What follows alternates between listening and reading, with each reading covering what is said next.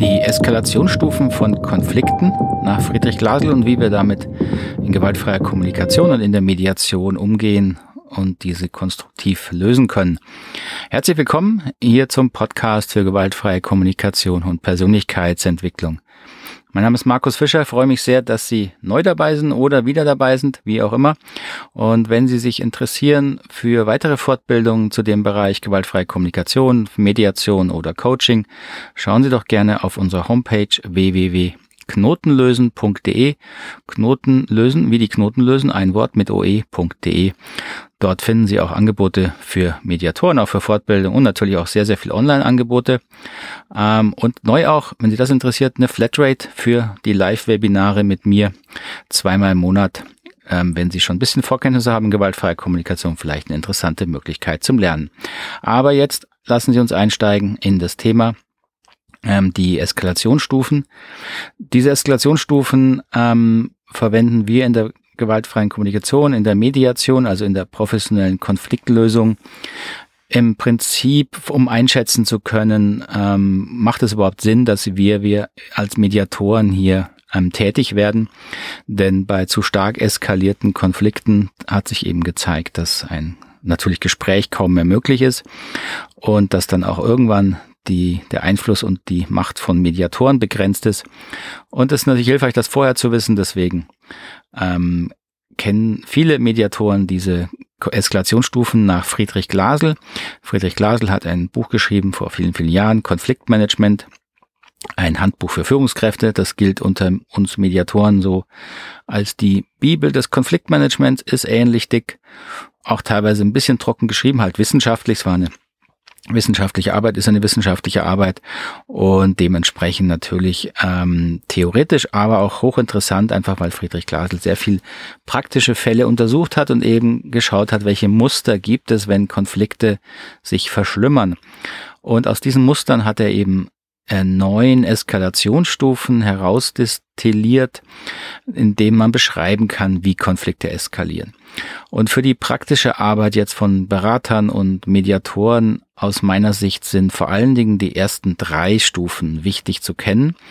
Und deswegen beschränken wir uns hier auch darauf, weil die weiteren Stufen, das sind dann wirklich tiefere Eskalationsstufen, wo es dann schon sehr, sehr heftig wird, wo man, denke ich, auch als Mediator im Grunde äh, auch nicht mehr viel tun kann, beziehungsweise auch an so Konflikte normalerweise nicht drankommt, äh, um mit ihnen zu arbeiten. Ich habe in diesem Podcast ja schon hin und wieder ähm, auch Episoden gemacht zur Konfliktlösung. Die werde ich Ihnen unten in den Show Notes verlinken.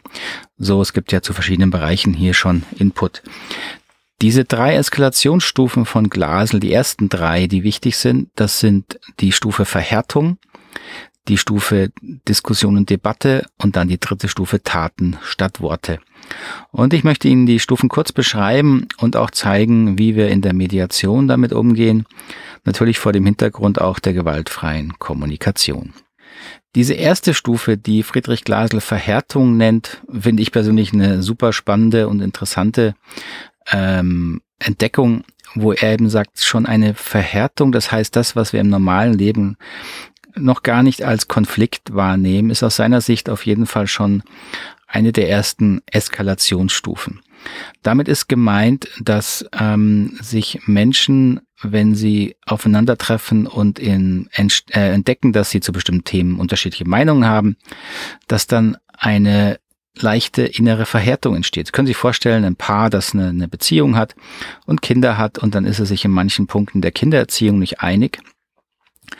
Und wenn das eine gewisse Wichtigkeit für jeden hat, dann diskutiert man das immer wieder. Und wenn man in diesen Diskussionen keinen guten gemeinsamen Nenner findet, dann entsteht in uns Menschen schnell der Eindruck, dass der andere irgendwie komisch ist. Und dieses Komische, das zeigt sich eben dann in einer inneren Verhärtung, einem Gefühl der Fremdheit, einer gewissen Abschirmung. Ähm, es wird verkrampfter in der Diskussion und die Offenheit sinkt. So, man kann sich das vorstellen, dass man dann anfängt, den anderen Menschen plötzlich wie durch andere, eine andere Brille zu betrachten, wo man vorher noch ganz natürlich innerlich davon ausgegangen ist, dass ja, der andere da ganz okay ist und äh, man leicht ähm, im Gespräch Lösungen findet, dann stellt man fest, ja, irgendwie wird es jetzt schwierig. Und was wir dann natürlich meistens nicht machen, dass wir ähm, in uns selber schauen, warum das jetzt schwierig ist, wenn der andere uns nicht zustimmt. Und dann packen wir den anderen eben lieber in so eine Schublade, dass der so ein bisschen komisch ist, ein bisschen fremd ist. Und wir entwickeln eben das, was wir dann selektive Wahrnehmung nennen. Wir entwickeln einen gewissen Filter, durch den wir unseren Gesprächspartner dann in Zukunft betrachten. Und immer wieder, wenn dann Meinungen auseinandergehen, dann zahlt das praktisch auf dieses Konto ein, na, der andere ist irgendwie, der ist komisch, der ist schwierig, ähm, mit dem kann man über dieses Thema nicht gut reden, oder er ist unvernünftig, da werden dann die Bewertungen schon härter. Und das, diese Verhärtung, dieses Gefühl der Fremdheit ist nach Glasel schon eine Eskalationsstufe. Natürlich, hier ist noch der Schwerpunkt auf Kooperation. Hier herrscht noch kein wirkliches Konkurrenzdenken. Man ist noch der Überzeugung, dass man durch Gespräche ähm, diesen Konflikt lösen kann. Für die Mediation und jetzt für die Arbeit mit gewaltfreier Kommunikation ist das noch äh, eine relativ leichte Ebene, in der man meistens mit den äh, Menschen noch gemeinsam im Gespräch arbeiten kann. Das heißt, man kann sich zusammen hinsetzen und der Mediator, die Mediatorin hat dann vor allen Dingen die Aufgabe, sehr genau herauszufinden, wo es sich eben verkrampft im Gespräch. Das heißt, man beobachtet oft erstmal und ähm, lässt die Klienten zusammen sprechen. Und dann hört man ja mit Erfahrung und mit Empathie natürlich sehr schnell heraus, wo verhärtet es sich, wo prallen Meinungen aufeinander? Und dann braucht es natürlich die Empathie durch den Mediator, die Klienten jeweilig da abzuholen innerlich, wo sie den Eindruck haben, jetzt hört ihnen ihr Partner nicht richtig zu oder er macht ihre Meinung, er nimmt ihre Meinung nicht ernst genug. Das ist häufig der, ähm, der Effekt, wenn wir im Gespräch feststellen, dass die Meinungen nicht zusammengehen, dann entwickeln wir so einen Eindruck, der andere wertschätzt uns auch persönlich nicht mehr als Mensch. Und das führt natürlich dann zu dieser inneren Fremdheit und Abschirmung. Und als Mediator lernt man das sehr schnell wahrzunehmen und eben dann auf Bedürfnisebene zu arbeiten. Es hilft eben dann nichts, überhaupt nichts, auf die Themen einzugehen. Die Themen sind im Grunde für so eine Konfliktlösung sehr, sehr irre irrelevant, bis auf wenige Ausnahmen. Ähm, die Themen dienen in Konflikten nur dazu, die grundlegenden Bedürfnisse ähm, zu verhandeln und zu vertreten. Und das sind natürlich äh, Wertschätzung, das ist dieses Thema Augenhöhe, die, der gegenseitige Respekt und so weiter. Und das heißt, in der Mediation achtet man darauf, eben wann haben die Klienten jetzt den Eindruck, dass es beispielsweise der Respekt verloren geht, dass man sich nicht wirklich zuhört. Und das kann man dann sehr, sehr einfach moderieren, indem man ähm, nach der entsprechenden Empathie für die einzelnen Klienten sie unterstützt. Ähm, gegenseitig besser zuzuhören, ähm, nachfragt, ob das wirklich als Abwertung gemeint ist und und und. Da entstehen halt viele unausgesprochene Missverständnisse und die kann man auf dieser ersten Ebene der Verhärtung in der Mediation noch sehr, sehr leicht klären. Auf der zweiten Ebene der Debatte ändert sich das.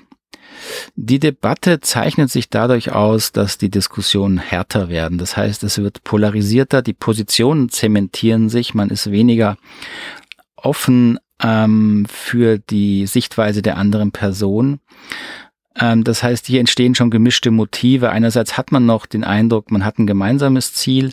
Andererseits ähm, entstehen schon Konkurrenzgedanken. Das können Sie sich gut vorstellen, auch so eben ein, das genannte Paar, das Kinder hat. Da entsteht eben dann der Eindruck, ja, der andere kapiert's halt nicht. Und dann kann ich natürlich nochmal versuchen, härter und klarer zu diskutieren und mehr Argumente zu bringen. Und das passiert auf dieser Ebene. Das heißt, hier passiert dieses Thema, wer besser argumentiert hat, recht und wer recht hat, hat gewonnen. Dann kommt dann dieses Argument, Gegenargument, gegen Gegenargument. Ähm, es wird hier häufig ähm, das, was dann als verbale Gewalt häufig bezeichnet wird, weil einfach Argumente aneinandergereiht würden, werden. Hier wird nicht mehr aufeinander eingegangen und nachgefragt, wie man etwas versteht, sondern jeder versucht im Grunde nur einen Berg von Argumenten aufzuhäufen, warum seine Sichtweise richtig ist. Also, wann sollen die Kinder jetzt ins Bett gehen? Ähm, da werden dann äh, wahrscheinlich noch Studien zitiert und dann kommt die nächste Studie und die haut man sich dann um die Ohren. Und was dabei natürlich nicht entsteht, ist wieder dieser Eindruck, dass man gemeinsam nach einer Lösung sucht, sondern es entsteht schnell der Eindruck, ähm, hier geht es darum, wer gewinnt. Das ist das Grund, ähm, das Grundmotiv in dieser, auf dieser Debattenebene. Für die Mediation, für die Arbeit mit Konflikten auf dieser Ebene wird es dann schon schwieriger. Denn ähm, das kommt jetzt sehr darauf an, wie die Klienten eben innerlich an ihren Meinungen hängen, wie wichtig ihnen die sind. Und da sie sich auf der Ebene meistens schon sehr stark verhakt haben, ähm, projizieren sie natürlich schnell hinein, dass wenn sie jetzt ihre Argumente aufgeben, dass sie dann auch ihre quasi Selbstwert verlieren, die Augenhöhe verlieren. Das heißt, hier zeigt sich wieder, dass die tieferen Bedürfnisse im Grunde diese, diese Debatte dann steuern. Aber da uns das in dem Moment nicht bewusst ist, können wir dann auch nicht zurückrudern oder das differenzieren, dass es ja jetzt nicht darum geht, dass ich meinen Selbstwert aufgebe, nur weil ich mein Argument aufgebe.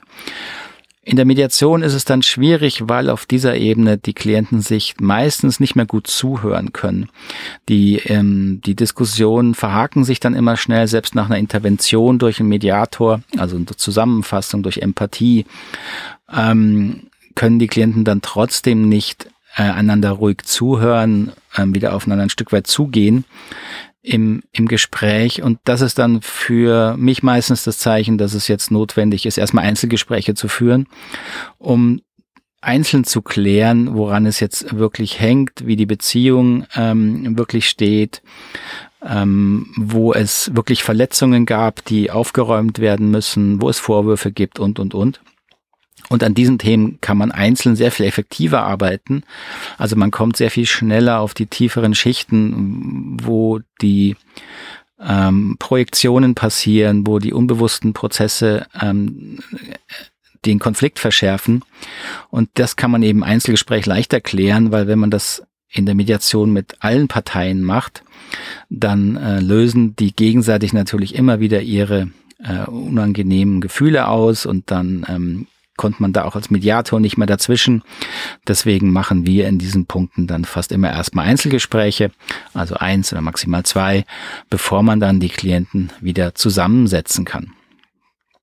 Auf der nächste und dritte Ebene, die wir hier besprechen wollen, nennt Glasel dann die Eskalationsstufe Taten statt Worte. Und die Beschreibung sagt natürlich schon, worum es hier geht. Ähm, hier schwindet dann ähm, die Bereitschaft zur Kooperation. Hier wird offen oder noch versteckt Dominanz angestrebt. Das können Sie sich so vorstellen, wenn dann dieses genannte Ehepaar nach mehreren Wochen Streit über die Bettgehzeiten einfach jeder für sich sagt, mit dem rede ich überhaupt nicht mehr. Ich bringe einfach die Kinder ins Bett, wenn ich will, wenn ich dran bin und mich interessiert nicht, was der andere macht, wenn er dran ist. Ähm, das heißt, in diesen Punkten verschwindet dann auch die gegenseitige Wertschätzung. Und das ist natürlich das große Problem an dieser Eskalationsstufe, ähm, weil hier tut einfach jeder, was er für richtig hält. Es werden ähm, sogenannte verendeten Tatsachen geschaffen. Ähm, hier steigt das Misstrauen und die Empathie schwindet zwischen den beteiligten Personen. Und damit sinkt natürlich das, die, die Qualität der Beziehung leidet darunter enorm. Ähm, es sinkt das Vertrauen zwischen den beteiligten Personen. Und wenn das Vertrauen stark gesunken ist, dann besteht die große Gefahr, dass man, dass dieses Misstrauen auch auf andere Bereiche überschwappt. Dann geht es eben nicht mehr nur um das, jetzt in dem Beispiel Thema Kinder ins Bett bringen, sondern dann werden halt auch andere Konfliktthemen rangezogen, ähm, um sich selber zu beweisen, dass der andere das Vertrauen auch gar nicht verdient hat. Das heißt, dieser Konflikt weitet sich aus. Das ist auch der Grund, warum dann Konflikte natürlich relativ schnell weiter eskalieren weil auf der Tatenebene eben die Überzeugung entsteht, reden hilft's nicht, nichts mehr. Mit dem anderen kann man einfach nicht reden, der ist ja stur, der versteht's nicht. Gilt natürlich andersrum genauso, das sagt sich jeder. Ähm, und wenn die Kommunikation beendet ist, dann ist einfach eine große Gefahr, dass der, Eska die, äh, der Konflikt sehr, sehr schnell weiter eskaliert. In der Mediation ist das ein Stück weit ähm, eine Grenze, wo man jetzt als Mediator noch arbeiten kann. Man kann auf dieser Ebene noch gut arbeiten, es braucht aber viel Erfahrung, weil auf dieser Tatenebene der dritten Eskalationsstufe die, der Verletzungsgrad sehr hoch ist, weil das Vertrauensniveau schon sehr gesunken ist. Das heißt, hier braucht es meistens natürlich auch Einzelgespräche, um überhaupt wieder eine Bereitschaft zu unterstützen, ins Gespräch zu kommen. Denn das Problem ist eben auf dieser Ebene, dass Gespräche eigentlich schon abgelehnt werden, weil die Kooperation am Ende ist im Grunde. weil ein Stück weit auch schon eine Dominanz angestrebt wird über den anderen. Das heißt, hier ist auch immer natürlich dann das Thema, dann werden sehr schnell juristische Schritte eingeleitet, ein Bereich oder man in, in Organisationen, Unternehmen hat man hier ganz schnell ähm, sehr üble Mobbing-Phänomene, wo dann wirklich gegeneinander gearbeitet wird und so weiter. Und als Mediator hat man hier häufig das Problem, dass man ähm, nicht die Macht hat, diese Taten wirklich einzugrenzen. Ähm, aber als Unterstützung ist auf jeden Fall hier noch Mediation angesagt. Aber wie gesagt, es braucht viel, Erfra äh, viel Erfahrung. Man muss hier wirklich ein starkes Standing haben. Das heißt, hier braucht teilweise auch Konfrontation der Klienten, verbunden mit Empathie natürlich, um ihnen auch zu zeigen, was ihre Taten für Folgen haben, auch für sie selber. Dann ist ein bisschen äh, das Absurde in der Konflikteskalation, das tritt vermehrt auf den späteren Stufen auf, ähm, die ich jetzt hier nicht mehr behandeln möchte, weil die einfach in der Praxis ähm, nicht mehr so eine Realität haben in, äh, für uns als Mediatoren, ähm, dass das ähm, verblüffende Phänomen, dass eben unser Hirn irgendwann anfängt, eigene Nachteile als Vorteile zu sehen. Das heißt, die Eskalation wird eben dadurch angeheizt, dass ich bereit bin, Nachteile zu akzeptieren. Hauptsache, der andere leidet auch. Das heißt, das ist das, was man bezeichnet. Man ähm, es, die die Haltung wendet sich eben von einem Win-Win, was auf den ersten zwei bis maximal drei Stufen der Fall ist. Dann kommt diese Win-Lose-Geschichte. Das ist im Grunde auf der Tatenebene schon sehr stark. Also ich möchte noch gewinnen, der andere soll verlieren und das ändert sich aber dann diese Haltung zu einer Lose-Lose-Geschichte. Das heißt, in den letzten Ebenen der Konflikteskalation ist es mir schon egal, ob ich verliere, Hauptsache der andere verliert auch. Und das ist dann auf der allerletzten Stufe mit dem ähm, natürlich harten Begriff gemeinsam in den Abgrund. Das ist genau das, was in Kriegszuständen passiert, wo ja alle verlieren. Und natürlich ist klar, auf dieser Ebene hat jetzt kann eine normale Mediation erstmal gar nichts anrichten. Da braucht es natürlich auch andere vorgelagerte Maßnahmen, um, um überhaupt äh, die gegenseitige Gewalt einzudämmen. Aber auf der dritten Ebene, denke ich, können erfahrene Mediatoren sehr, sehr viel noch retten und ähm, auffangen, aber es braucht da eben ein sehr intensives Arbeiten. Das können Sie sich so vorstellen, je härter die Klienten innerlich ticken, desto klarer und mehr Standing müssen Sie als Unterstützer dann da reinbringen. Und das heißt eben auch häufig, ähm, sehr liebevoll, aber sehr klar zu konfrontieren, was ich schon gesagt habe, also den Klienten, die Klienten darauf hinzuweisen, was ihre ihre Haltung und natürlich auch ihre Taten dann für negative Folgen für alle Beteiligten haben, auch für sie selber. Das ist jetzt leider zum Beispiel auch in, in Partnerschaften, wenn Kinder dabei sind, das zeigt sich halt auch, dass häufig Kinder reingezogen werden, beziehungsweise Lösungen Pseudolösungen ähm, gesucht werden oder, oder Konfliktverhalten sich zeigt, was auch keine Rücksicht mehr nimmt auf das Wohlergehen der Kinder, beziehungsweise die Beteiligten drehen das dann häufig so hin, dass es ja gut für die Kinder sei. Ähm, und da muss man halt mit Klarheit auch eine gewissen Erfahrung ähm, dagegenhalten und den Klienten sehr, sehr klar machen, dass sie aus eigenen, sehr, sehr egozentrischen Impulsen meistens handeln ähm, um da einen Spiegel zu bieten, um da wieder eine realistische Sichtweise auf diesen Konflikt zu bringen. Das war es jetzt mal so als Überblick. Das ist natürlich ein sehr komplexes Thema, ähm, Konflikte zu bearbeiten, aber auch ein sehr spannendes und auch ein sehr befriedigendes Arbeitsgebiet. Ähm, wenn Sie konkret Fragen noch dazu haben oder Anregungen für Themen zu diesem Bereich, schreiben Sie mir gerne, schicken Sie mir eine E-Mail, eine WhatsApp, Sprachnachricht, wie auch immer. Der Podcast hier soll ja ähm, auch ein durchaus interaktives Format sein und da freue ich mich wirklich, wenn Sie sich beteiligen. Wenn Sie den Kon äh, den Konflikt, den Podcast noch unterstützen möchten, möchten, dann würde ich mich sehr über eine Bewertung freuen. Ähm, das geht mit meistens auf iTunes, äh, ist, weiß ich ein bisschen umständlich, aber wenn Sie das finden über die ähm, Ihre Podcast-App, da können Sie Bewertungen mit vielen Sternen loswerden. Für mich eine große Unterstützung, weil dadurch der Podcast natürlich mehr gefunden wird. Und das macht mir natürlich auch viel Spaß, wenn dann hier ich sehe, dass der Podcast angenommen wird. Dann bedanke ich mich erstmal für Ihre Aufmerksamkeit wieder. Ähm, ich hoffe, es geht Ihnen gut soweit. Wünsche Ihnen noch einen ganz, ganz schönen Tag oder eine geruhsame Nacht, wo immer Sie mich gerade im Ohr haben.